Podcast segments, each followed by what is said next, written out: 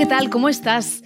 En primer lugar, mil gracias por estar escuchándome al otro lado. Hay tanta oferta, tantas cosas que hacer, tantos podcasts, tantas cosas que escuchar, leer, que realmente me siento muy afortunada y agradecida de que estés aquí y ahora. Y más hoy, que voy a hablarte de adolescencia porque menudo San Benito que tiene colgado encima. En motivo de la salida a la venta de mi nuevo libro Me llamo Goa, que trata sobre la vida de un adolescente y que está dirigido a niños y niñas de 9 a 13 años, hoy hablaremos de por qué se teme tanto la adolescencia. De hecho, hace dos semanas una mamá me mandó esta pregunta. ¿Por qué tememos tanto los padres y las madres la adolescencia de nuestros hijos? Así que vamos a hablar de ello, pero también de cómo podemos acompañar la adolescencia de nuestros hijos mejor. Después no te vayas, porque te voy a anunciar dónde voy a estar firmando en la gira Pre San Jordi que empezaré el próximo 13 de abril. Esta y muchas otras novedades más en el episodio que ahora mismo empieza. Hace un par de semanas, cuando salió a la venta mi nuevo libro Me llamo Goa, una mamá me mandó la siguiente pregunta. ¿Por qué tememos tanto a la adolescencia? Era tan complejo de responder que decidí guardármela para el podcast, así que vamos allá. Primero, por un lado, la adolescencia está estigmatizada. Se ve siempre negativo. Padres, madres, personas que no tienen hijos, maestros, muchas veces ven en la adolescencia algo que asusta, algo de, uff, no quiero que llegue o qué miedo que llegue. Y esto no ayuda a ver la adolescencia con otra mirada, con otros ojos. ¿Qué pasa en esta etapa? Cuando nuestros hijos empiezan a entrar en la adolescencia, primero ya no son ese niño o niña que eran y que en parte nosotros sentíamos como controlado, que teníamos a nuestros hijos supuestamente protegidos y que sabíamos a dónde iban, con quién, qué hacían, etcétera, etcétera. Además, estaban en una fase en la que papá y mamá eran un poco Dios y pues eso, ¿no? Les gustaba estar con nosotros, nos hacían caso, etcétera. En esa etapa, cuando empieza la adolescencia, ellos empiezan a cambiar. Necesitan distinguirse de ese niño o niña que fueron y necesitan mostrarnos, especialmente a sus padres, que están cambiando, que son diferentes, que ya no les gusta lo que les gusta y que necesitan que les tratemos un poco distinto. No quieren sentirse ya como ese niño pequeño y de alguna forma nos dicen, eh, que yo he crecido, ya no soy ese niño o niña que tú tienes en mente, así que trátame distinto porque yo ya no soy ese. Aquí, ¿qué ocurre? Que no les reconocemos. Hay mamás, papás que me dicen, ¿qué le ha pasado a mi hijo? Está rarísimo, no le entiendo y esto de alguna forma nos asusta. Es verdad, no le reconocemos, pero tenemos que volver a encontrar esa esencia de nuestro hijo que sigue ahí y que a veces sentimos a veces también por cómo nos tratan a nosotros, que empiezan a cerrar las puertas, no entres, no vengas, no me des un beso, necesitamos sentir que seguimos ahí conectados con nuestros hijos. Pero pasan más cosas. Tienen nuevos gustos, nuevas formas de hablar que a veces no comprendemos, de vestir, de relacionarse también con nosotros, de estar en casa, esa convivencia que teníamos cuando eran pequeños ahora a lo mejor está cambiando un poco y nosotros, los adultos, nos sentimos un poco perdidos y un poco confusos. No sabemos cómo relacionarnos con ellos, a veces nos cuesta conectar la música que les gusta, a lo mejor a nosotros no nos gusta, mm, los amigos que tiene a lo mejor no los conocemos porque han cambiado, han ido al instituto, han hecho nuevos amigos y no les conocemos como conocíamos a sus amigos de la infancia cuando eran más pequeños. Además, no sabíamos muy bien cómo comunicarnos con ellos y nos cuesta entrar y poderles hacer preguntas que nos quieran responder y entramos en esa dinámica de preguntamos porque sentimos que necesitamos saber y ellos nos responden o con monosílabos o con un déjame, no seas pesado, no me agobies, y eso a nosotros nos pone muy nerviosos y muchas veces aquí reaccionamos de una forma inconsciente, nos remueve, nos molesta y salimos al trapo, pero ¿por qué me hablas así? Y ahí entramos en una dinámica de confrontación que no nos conviene a ninguna de las dos partes. Pasan más cosas. Se nos remueve también nuestra propia adolescencia. No sabemos muy bien cómo ofrecerles una relación ah, con nuestros hijos de padre, madre, adolescente que sea mejor que la que nos dieron nuestros padres a nosotros. Tenemos muy claro también muchas veces el recuerdo de cómo fue nuestra adolescencia y si fue rebelde o si lo pasamos mal, si sufrimos, tenemos miedo también de que nuestros hijos vivan lo mismo y que a lo mejor nosotros no nos enteremos y no nos lo cuenten y no podamos ayudarles. Además, están pasando cosas nuevas. Hay una tecnología que nosotros no teníamos cuando éramos adolescentes. Ellos tienen una relación con las pantallas, con los móviles que nosotros no teníamos y se comunican también con sus iguales distinto a como lo hacíamos nosotros. Con lo cual, a veces no comprendemos su mundo y esto a nosotros nos inquieta. Y además, nos bombardean y sabemos de los peligros de las pantallas, pero también de acoso escolar a través de las pantallas, de lo que infieren las imágenes de redes sociales en cuanto a imagen del propio cuerpo, los problemas de trastornos ah, de la conducta alimentaria, etcétera, etcétera. Y todo esto en una etapa tan sensible como la adolescencia a padres y a madres nos preocupa un montón. Y ahí entramos muchas veces en algo que es mejor no entrar, que es en el miedo. Tenemos miedo de que ocurran estas cosas, tenemos miedo de no saberlo gestionar, tenemos miedo de que les pase algo y a lo mejor no nos enteremos, tenemos miedo, miedo, miedo. Y desde el miedo, os lo digo tanto cuando tenéis niños de tres años como cuando tenéis niños de 15, no funciona criar porque estamos en una posición de desconfianza. Claro, el miedo que hace, pues que te pongas a controlar más para sentirte seguro. Y un adolescente lo que menos quiere es sentirse controlado por sus padres, con lo cual nos rechazan más y entramos en esa dinámica de confrontación, de discusión continua, de miedo, control, miedo, control, miedo, control y saltan chispas casi cada día que nos vemos. Con lo cual es muy, muy importante que tengamos esa conciencia de desde dónde no funciona criar a un adolescente. Desde el control no funciona, desde el miedo no funciona, desde el reproche y el juicio no funciona. Con lo cual tenemos que situarnos en otro lugar. Y para poder hacerlo es muy importante que nos revisemos. Revisemos qué relación nosotros estamos co-creando. Cuando entra nuestro adolescente por la puerta, ¿cómo estamos? ¿Cómo me sitúo? ¿Qué estoy sintiendo? Cuando me contesta con monosílabos, ¿cómo estoy yo? ¿Cómo actúo? ¿Estoy reaccionando de forma inconsciente? ¿Estoy entrando en un patrón que es más de lo que yo he recibido durante mi propia infancia que lo que yo creo que debo hacer? Y estoy ahí ah, reaccionando continuamente, inconscientemente, desde un lugar que sé que no es el que debo tener.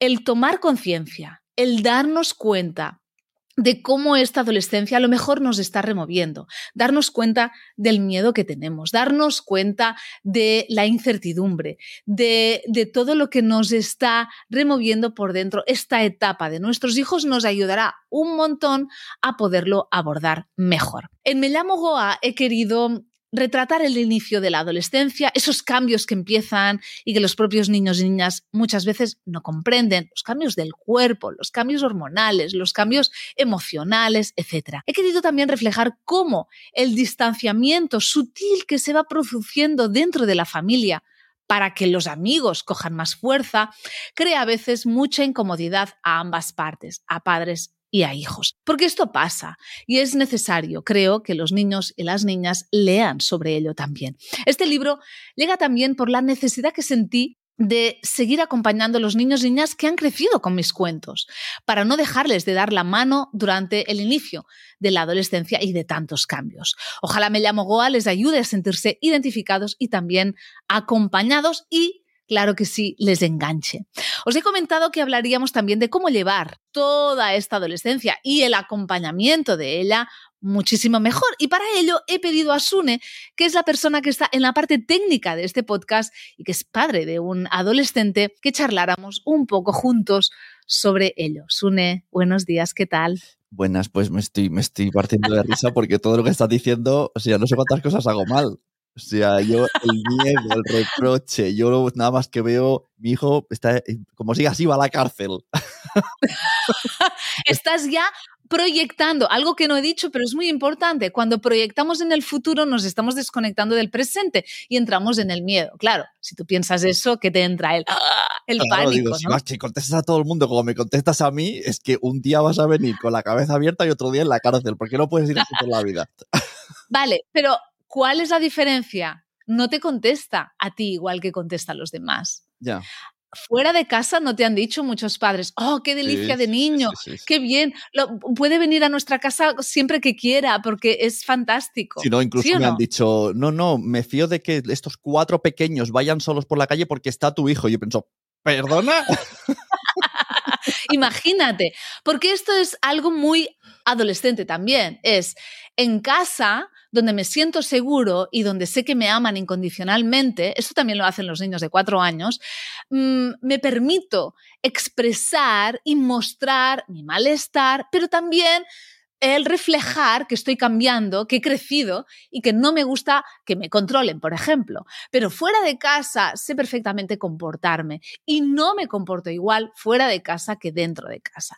Esto los padres tienen que quedarse tranquilos porque la gran mayoría de los niños y niñas en esta fase fuera de casa son infinitamente más amables de lo que son dentro de casa, ¿sí o no? Sí, sí, sí. Y luego lo de las pantallas, que lo has clavado, porque es que al final nosotros como mayores ya sabemos las cosas que hacemos mal y que a veces tenemos que obligarnos, ¿no? De tengo que dejarlo porque ya me estoy pasando. Y ves que mm. ellos no tienen ese límite, autolímite, te frustras mucho. Claro, pero es que no lo tenemos nosotros, los adultos. O sea, las pantallas son adictivas, enganchan y además ellos tienen una nueva forma de comunicarse que tú a lo mejor ya has visto, que es que pueden estar con sus amigos y si todos tienen móvil, estarán juntos con el móvil. O sea, cada cual con su móvil, enseñándose cosas que tienen en el móvil, comentando cosas que han visto en, eh, en el vídeo de tal o cual. Entonces, es una nueva forma que, claro, para nosotros esto es como, ¿pero qué es esto? Porque nosotros quedábamos en la calle a lo mejor y hablábamos, jugábamos o hacíamos mil cosas, pero no teníamos dispositivos. Yo también cambio en la calle. Yo en casa eh, soy una persona educada y decente y cuando veo muchos niños me vuelvo un anciano de 90 años diciendo, pero ¿qué hacéis todos con el móvil? Miraros a las... Esto se lo llega a decir, miraros a los ojos. Pero sabes que esto es lo peor que puedes hacer, ¿verdad? o sea, no puedo evitarlo. pero, ¿qué te dice tu hijo cuando haces esto? Bueno, me miran todos y a, lo mejor uno dice, yo no tengo el móvil, pero no, no dicen nada, porque es que mi hijo no tiene todavía el móvil. Vale, ok, él, él no lo tiene. Eh, ¿Tu hijo cuántos años tiene ahora? 12.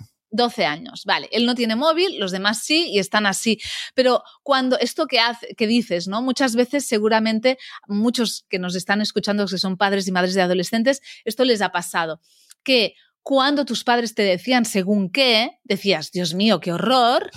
Y luego, mm, cuando no tenías hijos, yo nunca diré esto a mis hijos cuando sean adolescentes, porque voy a conectar con ellos y voy a, eh, voy a entender esta etapa.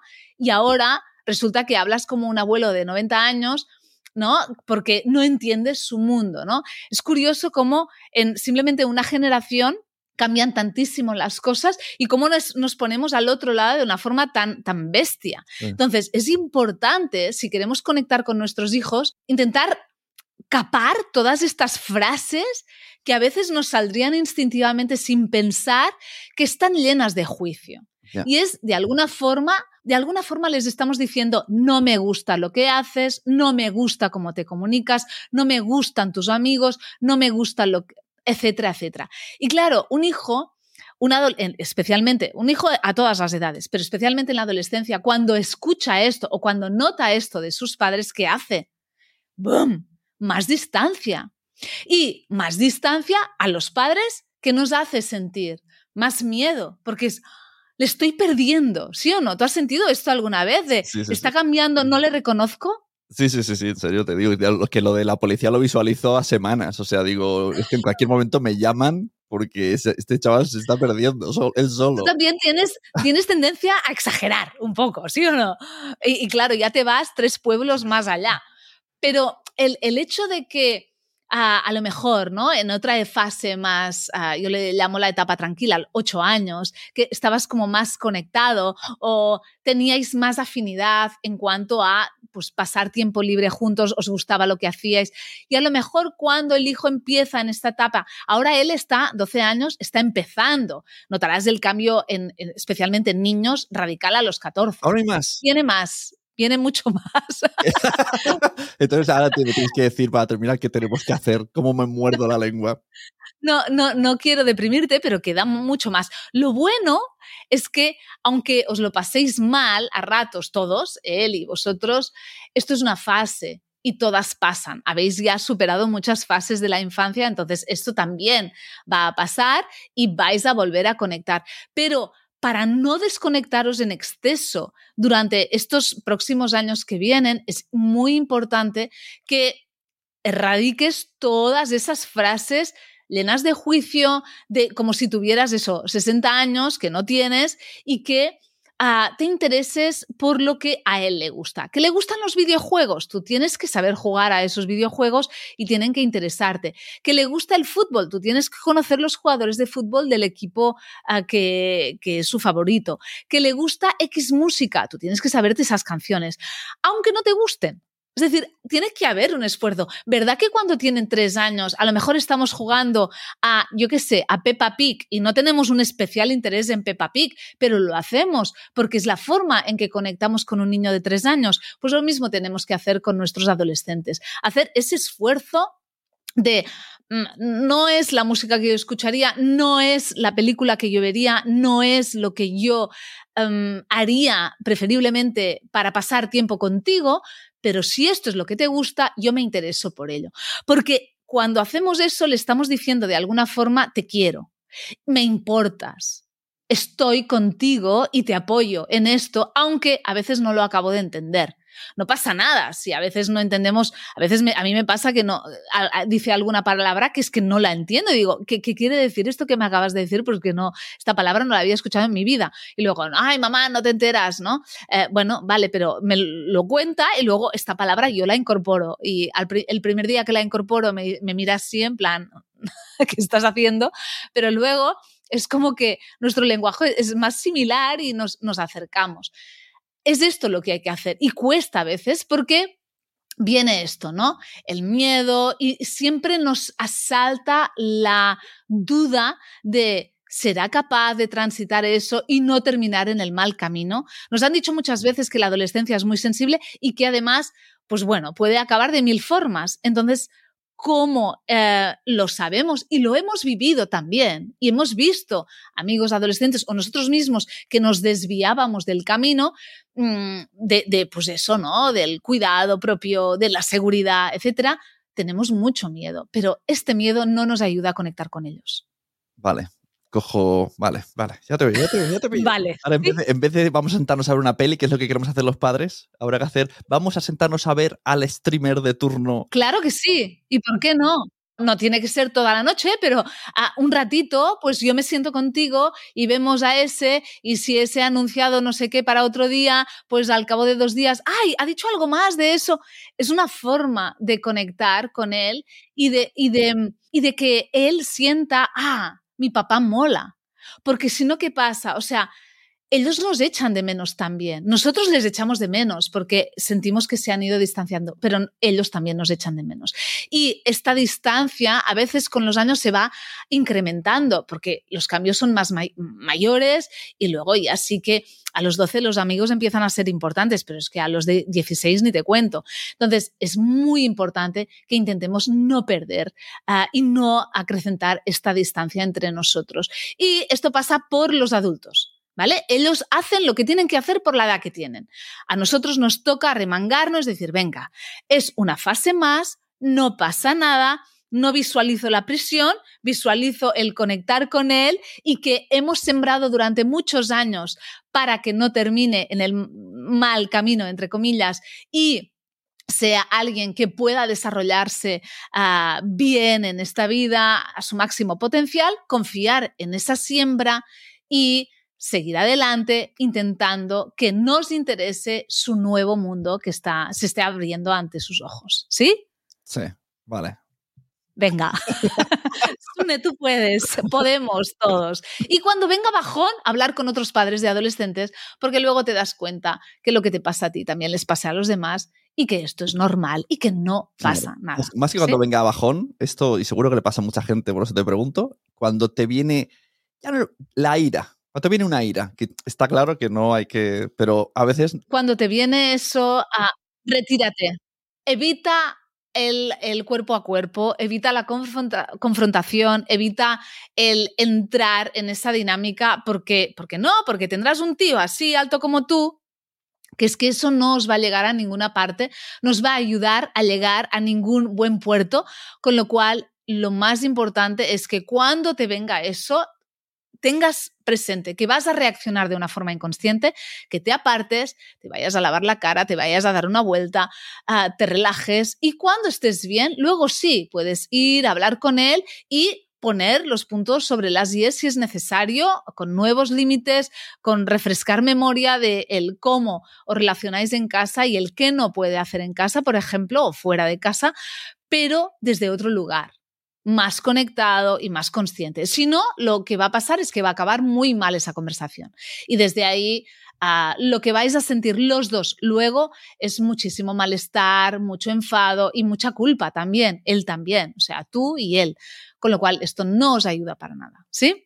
Vale, gracias. Sune, gracias por aportar aquí eh, tu sonrisa, tus miedos y tu luz y seguimos hablando.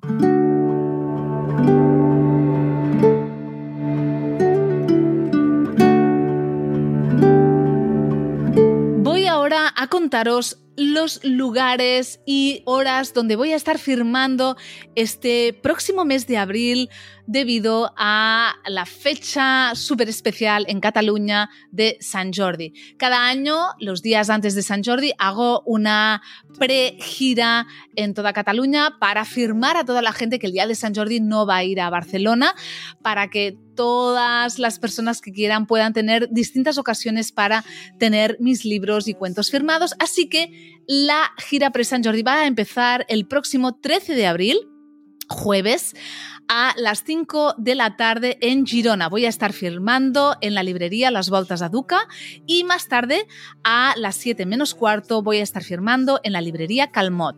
13 de abril en Girona. El 15 de abril voy a estar firmando en Granollers. Es sábado de 12 a 2 del mediodía voy a estar firmando en la librería La Gralla. Por la tarde ese mismo sábado, 15 de abril, de 6 a 8 de la tarde, voy a estar firmando en la librería La Llar del Libra. Luego, unos días más tarde, el 18 de abril, martes, voy a estar firmando de 5 a 6 y media en Manresa, en Abacus. Al cabo de dos días, el 20 de abril, que será el jueves, voy a estar firmando de 6 a 8 en la librería Galatea de Reus. Y el viernes 21 de abril voy a estar firmando en Lleida, de 6 y media a 8, en Lleida, en la librería Casellas. Luego, el día antes de San Jordi, el día 22, voy a firmar el sábado de 12 a 1 y media en San Cugat y por la tarde de 4 y media a 5 y media en Abacus de Barcelona, en Aspay Abacus, en la calle Enrique Granados 112. El 22 de abril, sábado, de 4 y media a 5 y media. Y el día 23 de abril voy a estar firmando todo el día, mañana y tarde en Passeig de Gracia, en Barcelona. Si queréis saber horarios de estas firmas del día 23, día de San Jordi, lo vais a tener en mi web en los próximos días, porque estamos cerrando ya horarios y librerías en las que el día señaladísimo de San Jordi, mi día favorito del año, voy a estar firmando en Barcelona. Ojalá vengáis, ojalá nos conozcamos, ojalá os pueda firmar muchos libros y podamos tener un momento de contacto entre autora y lectores que siempre me hace muchísima ilusión. Nos vemos entonces en esta gira pre San Jordi y el día de San Jordi en Barcelona en los próximos días del mes de abril.